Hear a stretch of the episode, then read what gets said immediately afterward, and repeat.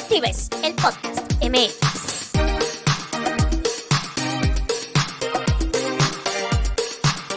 Bienvenidos a el episodio número 9 de Disruptives, el podcast. Y el día de hoy estoy muy contento porque vamos a tocar un tema que es bastante importante conocer, porque muchos lo critican, pero muy pocos critican desde la perspectiva del conocimiento, no más critican por, porque van con la corriente, con lo que más dicen. Desde el activismo crecen las voces que apuestan por el uso del morfema de la E como forma de visibilizar las políticas de género en el español, pese a la oposición de la famosísima RAE. Así, el día de hoy tengo un invitado al cual respeto, el cual me ha enseñado con todo lo que él sube, con este activismo que él realiza. Me he estado educando, yo no soy la persona más experta en el lenguaje incluyente y cuando hablo con él lo aplico aunque me equivoco, pero eso se trata, de irlo haciendo parte de ti. J de nacimiento, inventada por vocación. Ni mujer, ni hombre, ni nada. Con nosotros, mi querida Joss. ¿Cómo estás? Hola, bien, muy emocionado de aquí de, de, platicar contigo y pues de compartir este tema que como dices, pues es bastante controversial, ¿no? ¿Por qué? Porque la gente, pues de repente no le gusta que, que le rompan todas aquellas cosas con las que nos educaron desde siempre, ¿no? Y cuando este, se habla de cambiarlo, es donde nos entra un poco de ruido en la cabeza, pero hoy vamos a hablar con claridad, hoy vamos a hablar con apertura y vamos a explicar de dónde viene esto y de qué se trata. Claro, pero un poquito más de ti. Este, eres maestra en ciencias biológicas, miembro de la Dorade Coro Gay de la Ciudad de México. ¿Desde cuándo? Yo entré al coro en el 2016. Este es mi quinto año. Ya veterane. Sí. Oye, y platícame un poco más de esto de, la, de que eres coordinadora nacional del Drag Queen Story Hour. ¿Qué es? Cuéntanos un poco más. Ajá, mira. Drag Queen Story Hour surge hace un par de años en la ciudad de Monterrey. Bueno, en realidad esto responde eh, a un movimiento internacional. ¿No? Drag Queen Story Hour empieza en la ciudad de San Francisco con una investigadora que se dedica a temas de inclusión, de derechos humanos, de raza, de género, de discapacidad, etc. Y allá fueron como eh, los primeros lugares donde se buscó crear un espacio para que artistas drag se acercaran a un nuevo público, en este caso un público familiar y específicamente infantil. Entonces, este es un, son eventos que se tratan de leer cuentos, de hacer manualidades, de interactuar con las infancias y que la infancia tenga este acercamiento positivo con la diversidad. ¿no? ¿Qué pasa? Que muchas veces a las niñas se les, se les censura este tipo de cosas, ¿no? Cuando ven a una pareja homosexual o cuando ven a una persona trans, es como, no les veas, son una mala influencia, son gente mala, son gente rara, son gente peligrosa. Y lo que nosotros estamos creando es justamente un espacio de libre expresión, un espacio seguro y un espacio donde las niñas van a convivir, van a jugar, van a divertirse, van a escuchar un cuento, donde más allá de que haya filtros de género u otras cosas, ellos van a conocer un personaje y van a interactuar. Entonces, esto empezó en Monterrey, con, con las Reinas Regias. Lo que yo hice después fue hacer la réplica en CDMX y desde entonces he estado a cargo de este proyecto a nivel nacional. Actualmente ya estamos en alrededor de 13 ciudades y bueno, últimamente hemos estado enfocados al contenido digital. Entonces, si ustedes quieren ver un show drag que está producido de muy buena calidad y dirigido a un público 100% infantil, pues acérquense a Drag Queen Story Hour México. Chiques, chicos, chicas, ya saben, Aquí, pues ahorita Joss al final nos va a decir las redes sociales donde lo pueden encontrar y pueden seguir para que se informen más. Y antes de entrar en materia, es importante que aclaremos un punto. Cuando hablamos de género y sexo, no estamos hablando de la misma cosa. Cuando se habla de género en gramática, nos referimos a masculino y femenino. El sexo es una condición biológica que diferencia al ser humano como hombre o mujer. Entonces, ¿me equivoco o estoy correcto, Joss? Tienes toda la razón y permíteme ampliar un poco esa definición. Eh, la parte del sexo es correcto, o sea, se refiere meramente a condiciones biológicas, anatómicas, de cromosomas, de hormonas, todas estas condiciones que vienen de, la biología del ser humano, ¿no? Pero el género, si bien tradicionalmente son estas categorías sociales de masculino y femenino, eh, actualmente concebimos el género como la forma en que un individuo se ve y se interpreta a sí mismo. Entonces, tu género es cómo tú te ves, cómo tú te percibes y cómo tú te expresas ante el mundo, que bien puede ser como una mujer, como un hombre, pero también nos abre la posibilidad de crear otras, otras opciones, ¿no? Entonces de ahí surgen los terceros géneros, que en muchas sociedades se reconocen, como son las mushes, en la cultura este, zapoteca, ¿no? La cultura de, este, de, guerrero. Y eh, por ejemplo, en la India se reconocen los sigras, que es un tercer género, ¿no? Válido también. En otras culturas como Indonesia se reconoce el género Fafafine. Ajá. Entonces, estos son géneros ya reconocidos, pero en realidad las posibilidades son infinitas, ¿no? Es un lienzo en blanco donde tú puedes crear y construir tu propio género y tu propia forma de expresarlo. Y esa es la visión actual que tenemos al respecto. Oye, el morfema de la E, ¿De dónde viene? ¿Cómo, cómo surge? Ahí, vaya, hay una larga historia que contar, ¿no? Porque, o sea, antes de ir directo a por qué se utiliza la E, pues hay que hablar de por qué es necesario un, un lenguaje incluyente, ¿no? En realidad puede haber varias motivaciones. Vamos a verlo de manera histórica. Hay estudios donde se ha determinado que el lenguaje, el lenguaje tiene un sesgo hacia el género masculino, ¿no? Y esto es porque realmente las normas del lenguaje fueron hechas por varones, ¿no? Hace siglos, en un momento donde no se vislumbraba que una mujer pudiese ocupar una posición de alto rango, una posición de poder, ajá, de, en la academia o en la política o en lo que sea, ¿no? De la mujer estaba restringida al hogar y a empleos considerados de menor rango, ¿no? Entonces, la gente que dentro de la academia estaba armando estas eh, reglas del lenguaje, las orientó hacia lo masculino. Y entonces surgen cosas como que decir el hombre resulta sinónimo de decir la humanidad, ¿no? La palabra hombre se vuelve un sinónimo de persona y, trasciende a muchos niveles. Por ejemplo, se considera que el Dios, el Dios católico, es un varón, ¿no? aunque filosóficamente podremos decir que Dios es un personaje sin género, en el lenguaje se habla de él, ¿no? Y él con mayúscula, ¿no? Dios, eh, a Dios se le atribuye una figura masculina. Si nos vamos más específicamente al español, se, ocupa de manera tradicional el masculino como equivalente a neutral.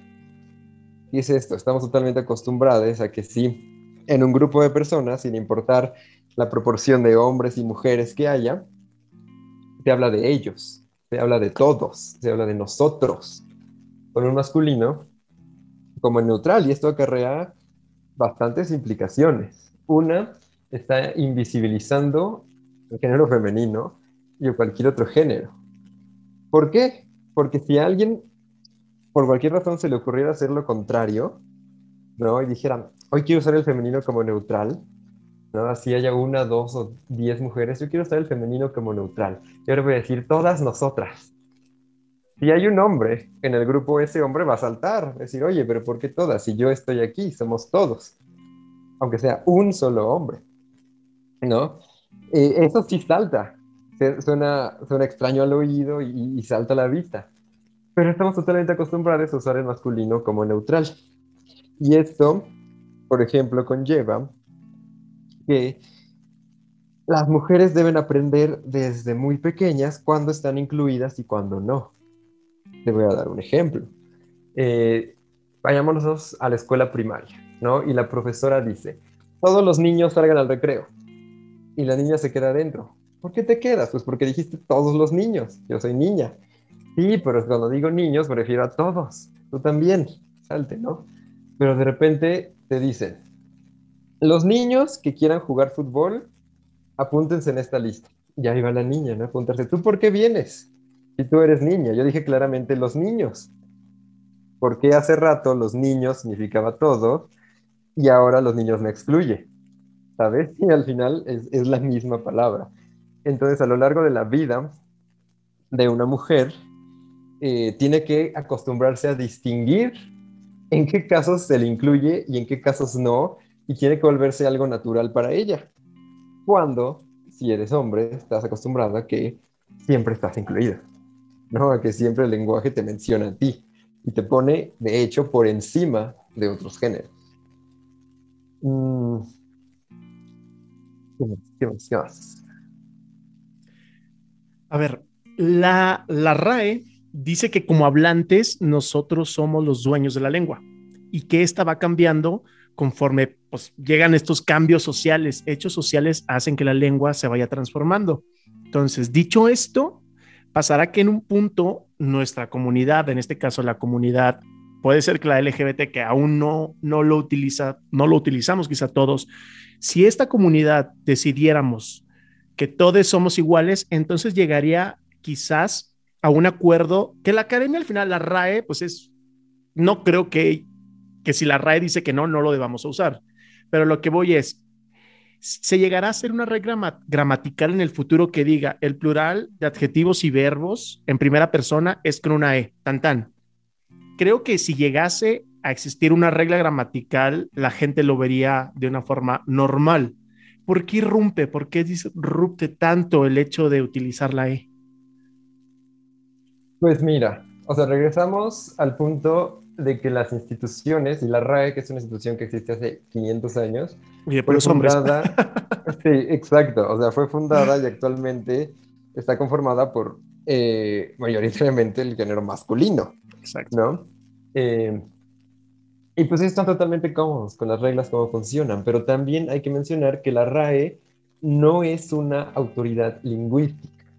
La RAE no es quien determina cómo podemos hablar y cómo no. La lengua, como bien mencionas, es propiedad de los hablantes. La lengua es un ente viviente. ¿Por qué? Porque evoluciona, igual que un organismo vivo. La lengua se va a adaptar a lo largo del tiempo. Definitivamente la forma en la que hablamos el día de hoy no tiene nada que ver con lo que hablaba la gente hace 500 años ni las mismas letras, ni las mismas palabras, ni las mismas expresiones. Y no solamente es a lo largo del tiempo, también es de manera regional. En diferentes países de habla hispana, pues hablan diferente, tienen palabras y acentos diferentes. Incluso muchas veces, pues nos puede resultar complicado entender cómo habla alguien de otro país, ¿no?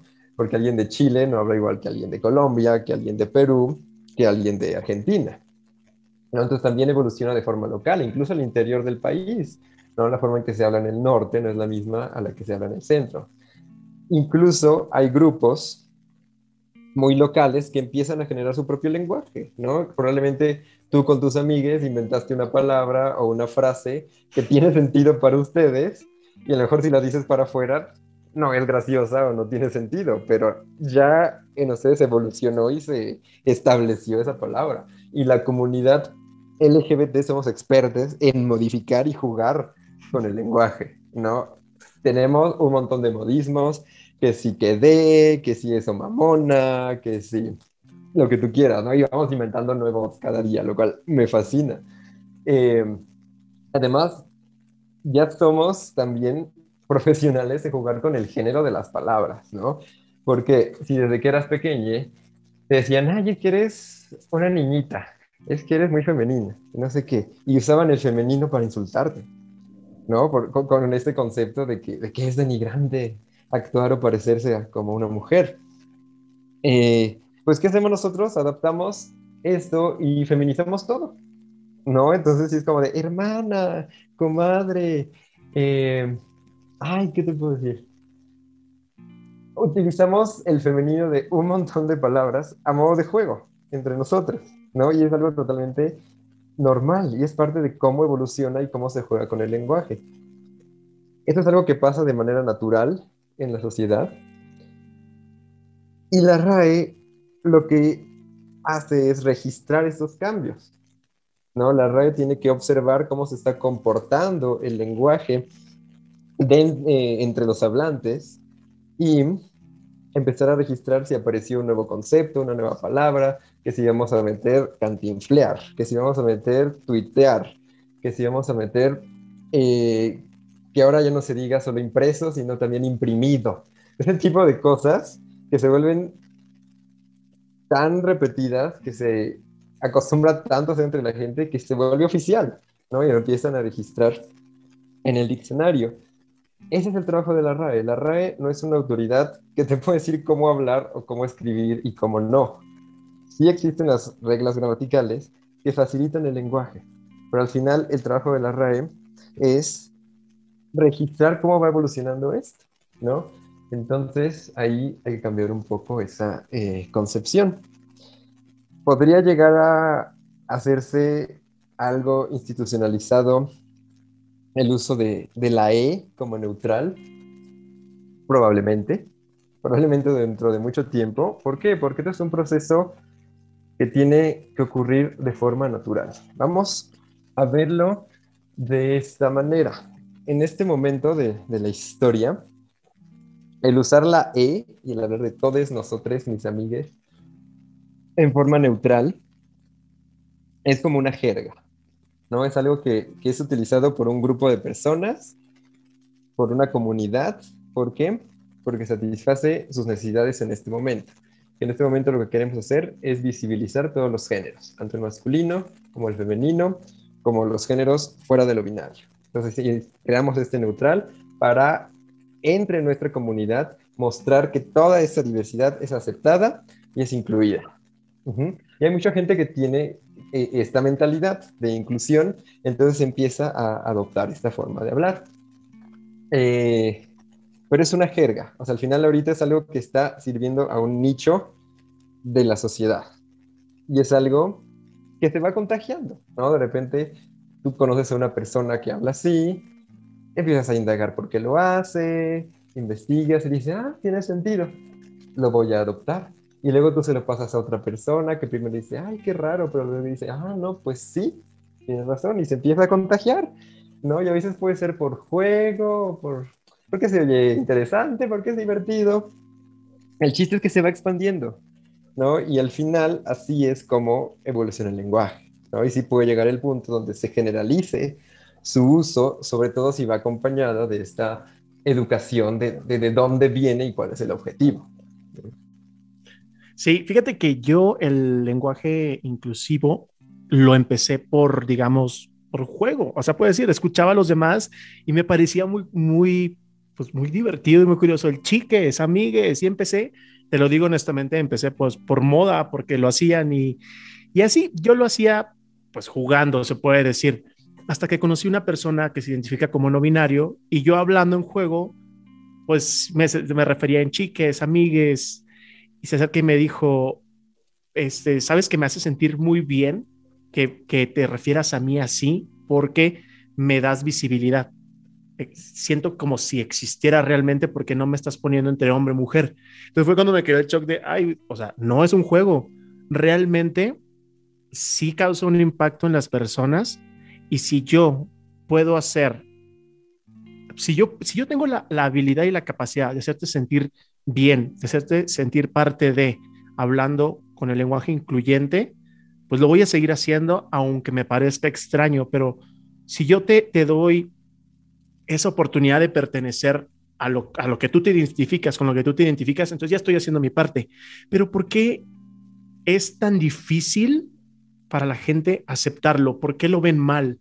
¿Por qué lo, lo, tachan? ¿Por qué se burlan? Es lo que yo tengo muchos amigos, lamentablemente, de mis buenos amigos y hasta de la comunidad LGBTQ, que hijo, ponen unos posts de la RAE ya dijo que el lenguaje incluyente nunca se va a usar y lo festejan y lo celebran. Y yo digo, a ver, o sea, ¿cómo es posible que tú mismo rechaces y tú mismo bloquees y tú mismo invisibilices a personas? ¿Quién te da la autoridad de hacerlo?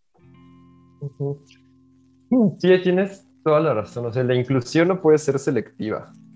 ¿Sabes? O sea, la inclusión es para todos. Y esto incluye como ya dijimos, temas de género, sí, pero también de raza, de discapacidad, y de hecho el lenguaje incluyente se extiende a todas estas ramas. Vamos a olvidarnos por un momento del uso de la E como neutral y vamos a verlo en otros términos, ¿no? O sea, ¿qué pasa cuando simplemente evitamos utilizar el masculino por default como neutral? Entonces, en lugar de decir eh, todos, eh, vamos a decir todas las personas, ¿no? En lugar de decir los ciudadanos, vamos a decir la ciudadanía. En lugar de decir los indígenas, vamos a decir la población indígena, ¿sabes? O sea, incluso evitando el uso de la E, hay formas, o sea, si de verdad estás enamorada de, la RAE y te importa mucho el uso correcto y cuadrado del español, hay formas de ser incluyente sin, sin utilizar la E como neutral. ¿Cómo es esto? En la forma en que te comunicas, evitando dar como predeterminado que solo hay hombres, y es más, que solo hay hombres y mujeres, ¿no? O sea, incluso decir ciudadanos y ciudadanas, no estás abarcando todo el espectro, ¿no? Pero siempre, siempre, siempre eh, hay equivalentes, hay palabras que puedes usar, ¿no? En lugar de decir, los que estén interesados, a quien le interese, las personas interesadas, aquellos que estén interesados, ¿sabes? Hay, hay opciones, hay opciones que podemos utilizar. También hay que aprender la forma correcta de nombrar a las personas, siempre poniendo primero que somos humanos y que somos personas, ¿no? Entonces, por ejemplo, hay términos como eh, capacidades diferentes o eh, los discapacitados, por no mencionar unas aún más horribles, cuando eh, actualmente se, acepta como algo más incluyente decir las personas con discapacidad. ¿Por qué? Porque no estás enfatizando la palabra diferente cuando en realidad no somos diferentes en lo que nos concierne como humanos. Eh, y estás enfatizando la palabra persona, que es lo que se debe anteponer antes que cualquier otra etiqueta y cualquier otra característica que le quieras ver, la palabra persona. Ajá. También existe una tendencia muy grande a utilizar conceptos que son paternalistas o de protección, como decir, ah, los cieguitos, o los viejitos, o los sorditos. Este diminutivo lo que hace es estar minimizando. No es decir, ay, son chiquitos, necesitan cuidado, necesitan siempre, siempre nuestro apoyo, nuestra ayuda, dependen de alguien más déjame que te interrumpa ahí. Y ahí me pega a mí mucho porque, bueno, yo tengo un hermano con discapacidad, tiene síndrome de Down. Y pues es una, yo crecí realmente en un ambiente incluyente porque siempre lo tuve que incluir y ahí me inculcaron siempre que él es igual a todos. Entonces, sí fue un conflicto durante toda, pues, mi niñez y parte de mi juventud, que él así se referían y, y duele que digan el mongolito. O sea, cosas así, si tú, para empezar, ni es de Mongolia, porque Mongolia, pues, es un país, y es una persona, es una persona como tú, como yo. Punto. Y, y sí, o sea, sí daña, aunque a mí no me tocó vivir eso en mi persona, pero sé lo que debe sentirse que te minimicen. Y yo lo veía con él, porque me dolía, porque era algo que yo vivía día al día, pero por él. Entonces, sí, no entiendo. ¿Y eso por qué está tan normalizado? Porque eso sí está bien. Sí, justo. Justo, como dices, tú quizá no lo, viviste en carne propia, pero tenías que tolerar a la gente, o tenías que enfrentar a la gente que, porque estaban minimizando a esta persona. Y ni siquiera a veces es como consciente, ¿sabes? O sea, a veces es vocabulario que tú aprendiste desde siempre, que tú escuchaste de, los, de, la gente mayor, que tú escuchaste en los medios de comunicación. Y Ay, pues así se les llama a esa gente, y, pero, o sea, en la palabra que estás utilizando estás enfatizando la diferencia en lugar de enfatizar lo que nos hace iguales, que es, que es la humanidad, es, sí, nuestra condición humana. Entonces, justo, ahí viene entre como persona con eh, discapacidad intelectual, que es más descriptiva y que sí marca la condición de esta persona, pero sin necesidad de minimizarlo, ni atacarlo, ni ofenderlo. O sea, siempre hay un equivalente muchísimo más gentil, muchísimo más cortés y muchísimo más correcto para, para referirnos a las personas. Igual, vamos, lo vivimos en carne propia, ¿no? O sea, palabras como maricón, ¿no? Marimacha, este, vestida, ¿no? O sea, que son palabras que en cierto eh, modo nosotros aprendimos a, a, adoptar y apropiarnos de ese insulto y, y, evitar que nos lastimara, ¿no? Y tomarlo como incluso un juego, como que, como, como una barrera de protección ante ese insulto, pero originalmente no es lo que somos, somos personas homosexuales, hay personas trans, hay personas hay, que son lesbianas, hay personas que son no binarias. Y se puede describir de esa manera sin necesidad de, de utilizar, eh, pues sí, esas palabras que son peyorativas, ¿no? Y que tienen una historia muy larga de, de violencia detrás, ¿no? Entonces, esto se extiende a, a muchísimos niveles.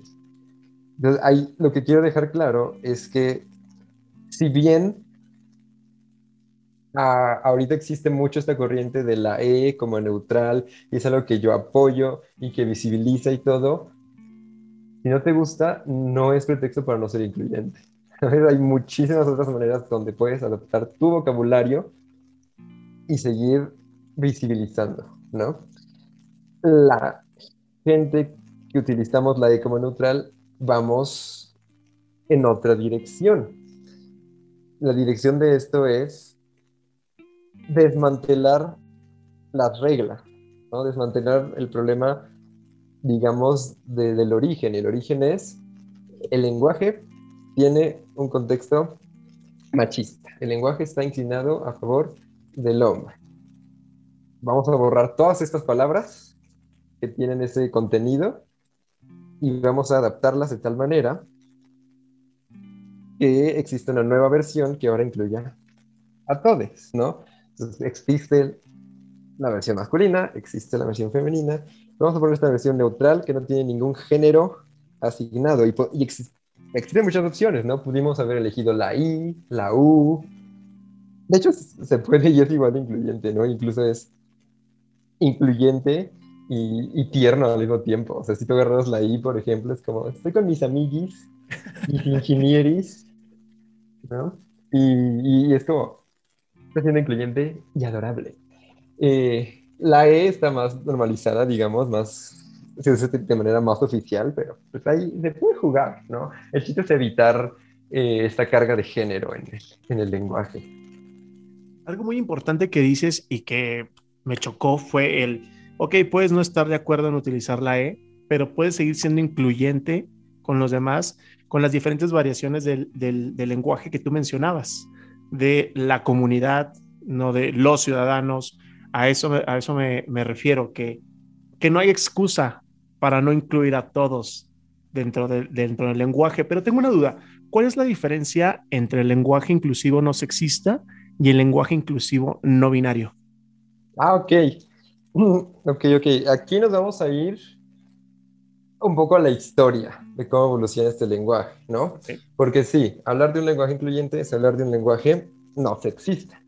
Y esto en primera se origina dentro de lo binario, ¿no? Con movimientos eh, feministas, donde se empieza a querer erradicar el neutral masculino y, y que se incluya al momento de hablar también a las mujeres. Entonces empieza a normalizar un poco el decir todos y todas, ¿no? Mis amigos y mis amigas, los niños y las niñas, ¿no? Y mucho el, se da como en comunicados oficiales, ¿no? A los trabajadores y las trabajadoras, mexicanos, mexicanas, ¿no? Este, este, el mencionar los dos géneros. Por escrito, y creo que es algo que toda la gente ha visto alguna vez, se empezó a usar mucho el arroba, ¿no? Entonces, o sea, clásico, ¿no? Que te mandaron una notita de la primaria para, para tus padres y decían niños, niñas con una arroba y tú entendías, ¿no? Que, era, que estaba mencionando a, ambos géneros. Entonces esto ya tiene décadas que, que, se empezó a utilizar, ¿no? Tengo una pregunta rapidísima. Leí que la arroba era considerada excluyente y elitista. ¿Qué tan cierto es esto? Y ahí es donde viene el siguiente paso. Adelante. porque O sea, ese es el origen, ¿no? Como de hombre, mujer, vamos a mencionar estos dos géneros.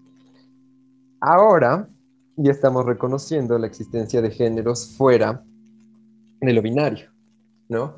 Como dijimos, eh, hombre y mujer son dos puntos dentro del espectro de género, pero hay personas que se identifican como una mezcla de estos géneros, ¿no? Que tienen algo de masculino y algo de femenino. Hay personas que fluyen, ¿no? El género fluido, que dependiendo del contexto social, eh, pueden expresarse como mujeres, pueden expresarse como hombres. Hay personas que se consideran fuera de el hombre-mujer, que es un tercer género, que puedes nombrarlo como quieras, ¿no? Como ya dijimos, puede ser Mushe, puede ser Igra, o puedes poner el nombre que tú quieras. Se han eh, acuñado varias palabras al respecto, ¿no? Se habla de aporagénero, se habla de maverick, que crean nuevas palabras, porque digo, yo no soy ni hombre ni mujer, soy otra cosa. Y eso básicamente lo puedes nombrar como tú quieras. Pero también hay personas, como yo, que vivimos fuera del género, que nos consideramos personas sin género. O sea, es como no mujer, no hombre y no otra cosa. Simplemente es un hoja en blanco, ¿no?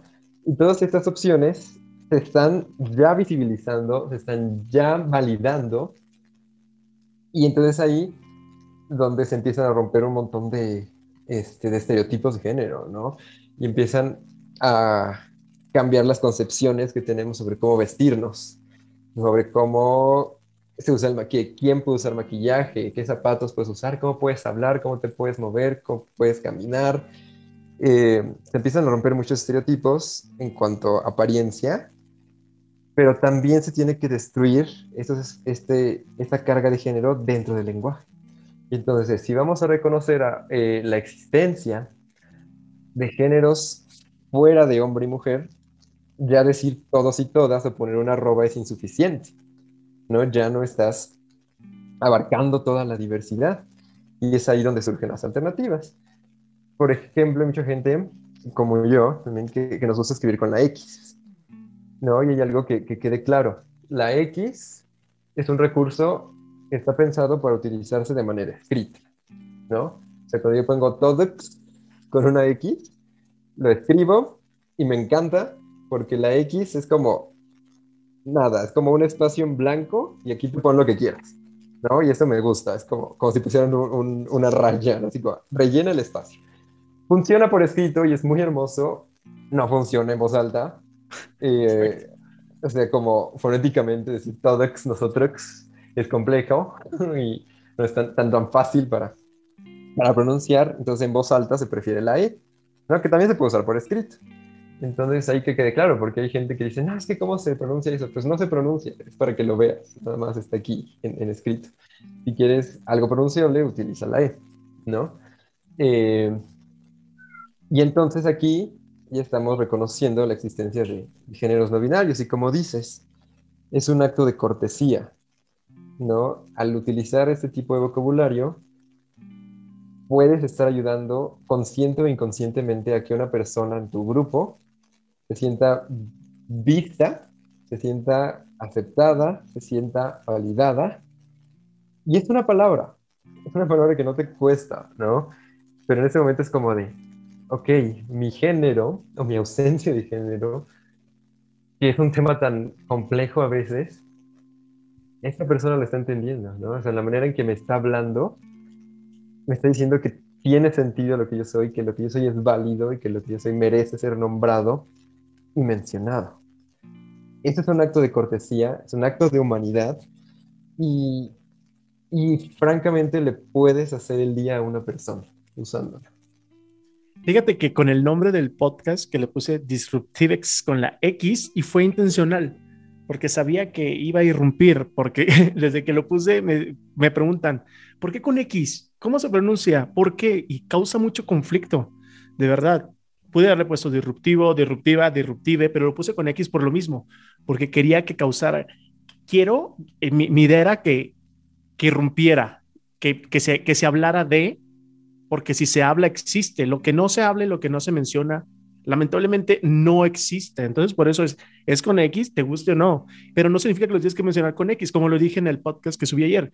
Tú llámale como te sientas hoy, si te sientes disruptive, disruptiva, disruptivo, adelante. Yo, yo, lo, yo lo pego a como me siento el día de hoy.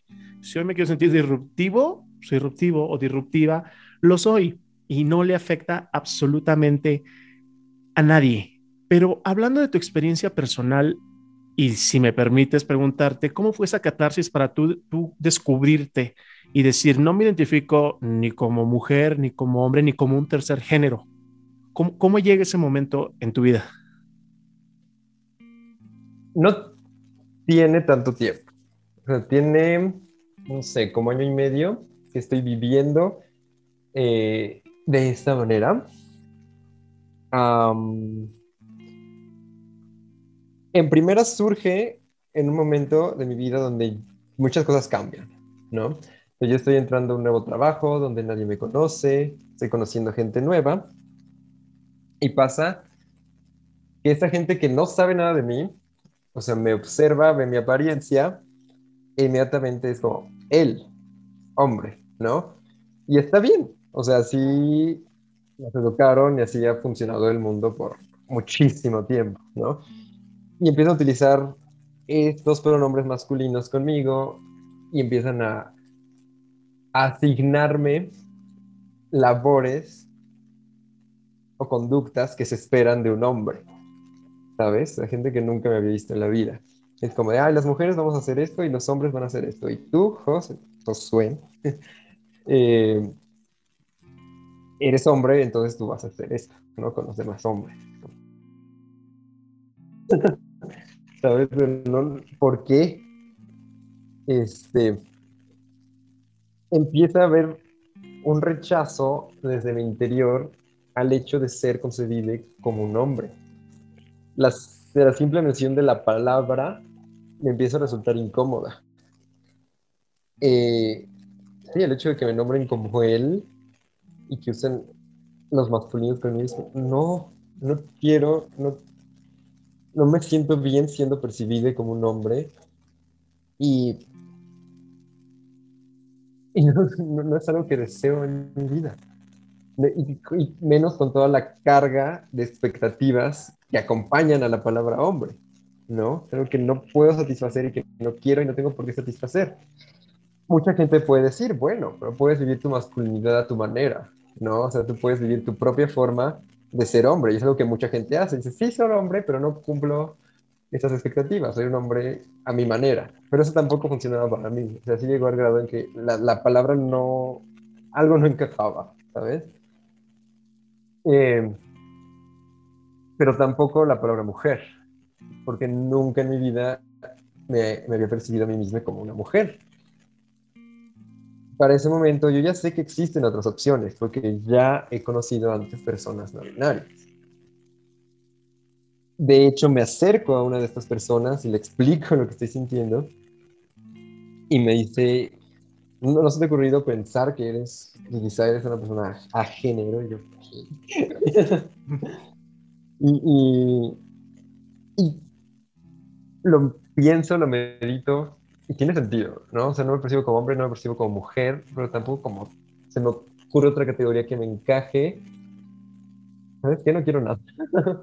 ¿No? Entonces, como, nada. Y, por eso, o sea, mi presentación es como ni hombre, ni mujer, ni nada. Como, ninguna de las anteriores. Gracias. Y eso viene con, con este momento de euforia muy grande para mí porque el momento en el que me empecé a autopercibir de esa manera, me dejó de importar cómo me vieran los demás, ¿sabes? Este, ya, ya, ya, no tenía ningún efecto en mí si, si, quien estuviera enfrente me percibía como hombre, como mujer, como maricón o lo que quisieran. No tenía efecto, porque yo en mis adentro sabía que no era eso. ¿Ah? Eh, y, llega esta calma, ¿no? Y justo la enfrenté hasta que hubo este cambio de círculos sociales, porque pues antes yo estaba en un círculo social donde esto no importaba, ¿no? Donde yo era yo y yo me expresaba y la gente me entendía, sabía cómo, cómo era yo. Pero cuando llegué a un nuevo círculo y otra vez fue como, hombre, hombre, hombre, no. Y ahí es donde me di cuenta que había algo más. Y aparte, empecé a ver que era toda una comunidad, ¿no? Que no era y, y, ahí es donde todo tiene sentido, o sea, que no eres la única persona que se siente así. Que hay toda una comunidad de gente que tiene cada quien su experiencia, pero que al final este, convergen en este punto, ¿no? Y empiezas a conocer, empiezas a compartir historias, y dices, claro, lo que siento tiene sentido, lo que siento es válido, y lo que siento merece ser nombrado, y es, donde, y es pues fue para mí otra salida del closet, del ya decir públicamente, esto soy. Y, y no estoy solo, ¿no? O sea, o sea ya tengo un respaldo de gente que, que siente, que piensa similar y, y pues ahí así empieza, pues está. ¿Qué consejo le puedes dar tú a todas las personas que quizás están pasando por este momento de exploración y de conocerse y que quizás en su cabeza está, es que no me identifico, pero no conocen? ¿Qué, qué, consejo les das tú para darles paz y tranquilidad y que sepan que todo va a estar bien? Tú que ya pasaste por este proceso. Lo primero que quiero decir es que es válido cuestionar, es válido explorar. Ajá, ¿por qué? O sea, uno no despierta un día diciendo, Ay, hoy amanecí trans, hoy amanecí no binario. No, es algo que de repente, o quizás sí, quizás se ocurra, pero este, generalmente es un proceso que empieza a cuestionar, algo no no cuadra. ¿Qué es? ¿No? ¿Y será que soy mujer? ¿Será que soy hombre? Y, y empiezas a explorar, ¿no? Y es algo que toma tiempo. Es algo que, que tienes que cuestionar. Entonces el consejo es, tú eres dueña de tu propio género. Nadie más te puede decir cómo ser tú. Y nadie más te puede decir qué eres o qué debes de ser. Es válido cuestionarse y en ese cuestionarse, ¿es válido descubrir que no? También es válido descubrir que sí, que sí soy trans, que sí soy mujer, que sí soy hombre, que sí soy no binario. Y mereces visibilidad, mereces respeto, lo que tú sientes es real. y es real para ti, nadie tiene por qué cuestionar. Y además, somos muchos, somos demasiados.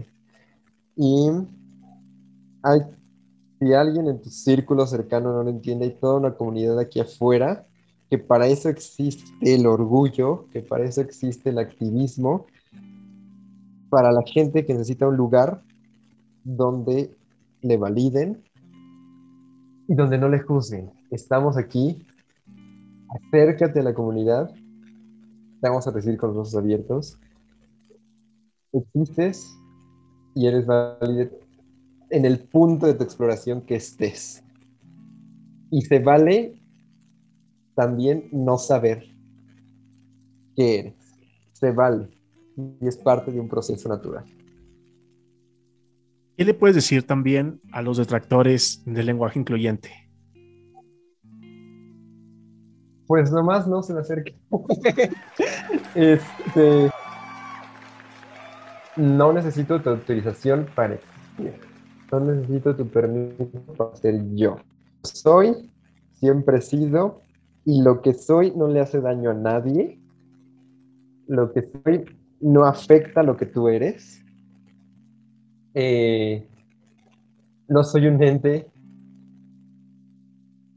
que intenta que todos sean como yo, solo intenta ser respetado. Y y no vamos a dejar de existir y no vamos a dejar de resistir y no vamos a dejar de intentar que si bien a nosotros, a nosotros, ya nos tocó un camino traqueteado, no vamos a dejar de intentar luchar para que las siguientes generaciones lo tengan más fácil y que si bien estos procesos de descubrimiento van a seguir existiendo, existan de manera más segura y este, que se sientan protegidos, ¿no? La verdad es que estas luchas de los derechos humanos, del orgullo, etcétera, muchas veces no son por nosotros mismos, son por los que vienen después. Claro. Muchas veces eh, juzgamos y criticamos desde la falta del conocimiento, desde la ignorancia. Si nosotros, ¿Cómo podemos nosotros empezar a educar a nuestro círculo cercano? ¿Cómo podemos empezarles a, enseñar este lenguaje incluyente sin, sin, tampoco presionar, sino que conozcan para que respeten?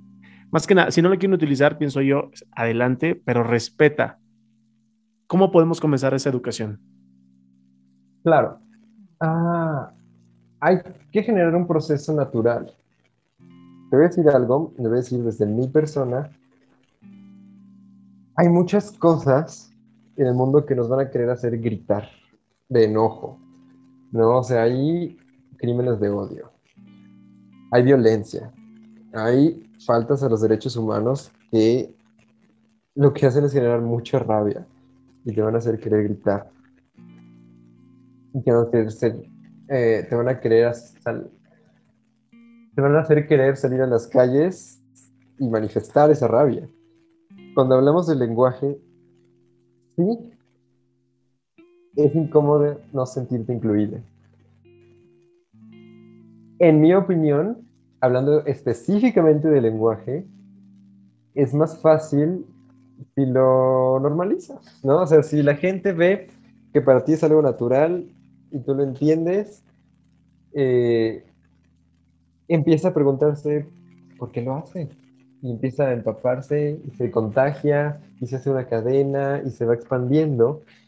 Y en este caso particular del lenguaje, en mi opinión, es más sencillo que ir encima de alguien y decirle, tienes que hablar distinto, tienes que cambiar desde ya todo lo que, todo lo que sabes y desbaratarlo y empezar hoy mismo hablar de esta manera, porque si no, es violencia. Y sí, sí es violencia.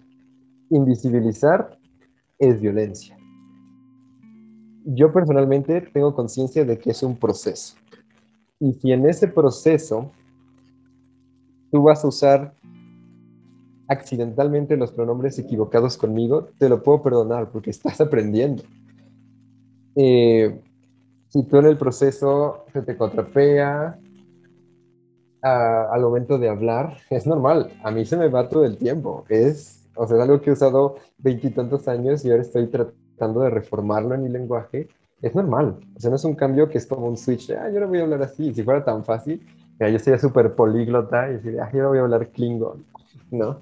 Entonces, este, es como un interruptor. es un proceso que tenemos que normalizar y tenemos que expandir y tenemos que contagiar para mí lo más fácil es dejar que ocurra de forma natural, ¿no? Que la gente vea cómo hablas, que se lo cuestione, igual y ahí les metes un poco de teoría y, se empieza a expandir, ¿no? Y, y, en el acto se vale cometer errores.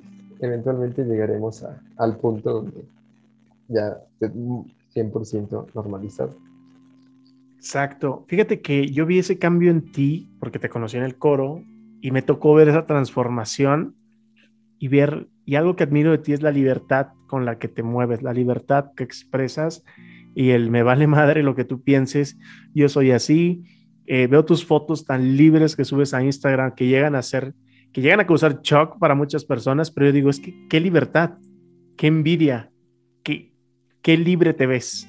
Y es algo que yo admiro y que yo respeto de ti y que de verdad te aplaudo. Te aplaudo la valentía, la valentía de no nomás haber salido del closet en un principio, quizá como persona gay, hombre gay, sino ahora como no binario. Porque siento que uno nunca termina de salir del closet, siempre tienes que estar saliendo en cierto punto y es algo que llega a ser agotador. Pero yo de mi parte, eh, como conclusión mía, después venimos con la tuya, que es la más importante, es, es decirles a todos que debemos promover el uso del lenguaje incluyente para evitar la discriminación y con miras a lograr una sociedad integrada en la que todas las personas sean tratadas con respeto y con igualdad de derechos. Dios, ¿cuál es tu conclusión del tema? Sea una buena persona. sé, amable. No te cuesta nada ser amable. No te cuesta nada ser empático. No te cuesta nada voltear un momento a ver a la persona que está al lado y reconocer que es una persona que tiene una historia, que tiene una lucha, que tiene un camino y que merece un lugar en el mundo por el simple hecho de existir y que todas las formas de existir, mientras no violenten los derechos de otras personas, son válidas. Y la identidad de género no te afecta, de una persona no te afecta en nada, ni tienes por qué cambiar la tuya, ni tienes por, ni tus hijos tienen por qué cambiar la suya si no viene de, de su interior.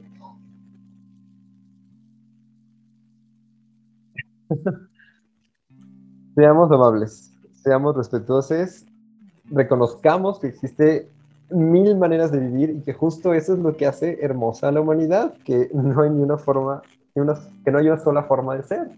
Y pues es muy bello. O sea, la verdad es que todos los días me maravilla ver la diversidad de gente que existe en tantos aspectos y es algo que me encanta estudiar, es algo que me, sobre lo que me encanta aprender y es algo que personalmente siempre voy a defender y por lo que siempre voy a luchar. Y, nada, pues te agradezco mucho tus palabras.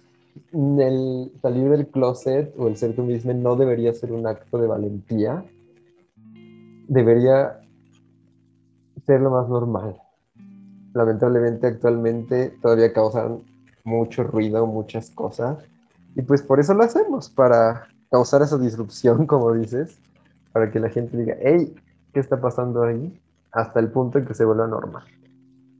Exacto, te agradezco muchísimo el tiempo y espero que, que esta plática que tuvimos hoy siembre esa semilla de empatía con quien lo escuche, empecemos a sembrar semillas de empatía con los demás, ponernos en los zapatos del otro y, tratar de figurar qué siente antes de, pues, de invisibilizar o antes de, pues bien, de discriminar.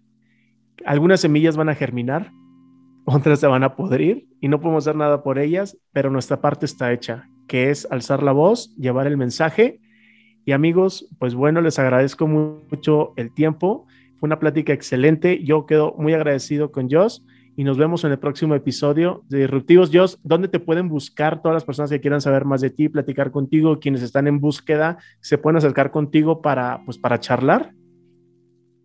Sí, o sea, personalmente, y tú lo sabes, soy un libro abierto. Entonces, o sea, personalmente aquí estoy. O sea, si alguien quiere conversar sobre ese tema o cualquier otro, tiene preguntas, quiere decir lo que sea, Ahí voy a estar en Instagram como arroba host con doble s, j o s punto j a, host.ham. Eh, también les invito a que sigan las redes sociales de Drag Queen Story Hour México, arroba dqsh-méxico y Drag Queen Story Hour México en Facebook. De verdad es un proyecto que a mí me ha traído muchas satisfacciones y sé que a la gente que se ha acercado y que ha visto nuestro trabajo le, ha encantado. Entonces, dense esa oportunidad. El drag es una forma de arte y el drag es para todo público. Y, y nada, pues estoy muy, muy, muy feliz y agradecido de, de que se abran ese tipo de espacios y conversaciones. Claro que sí, te agradezco, te mando un abrazo muy grande y nos vemos en el próximo episodio. Adiós. Disruptives, el podcast. M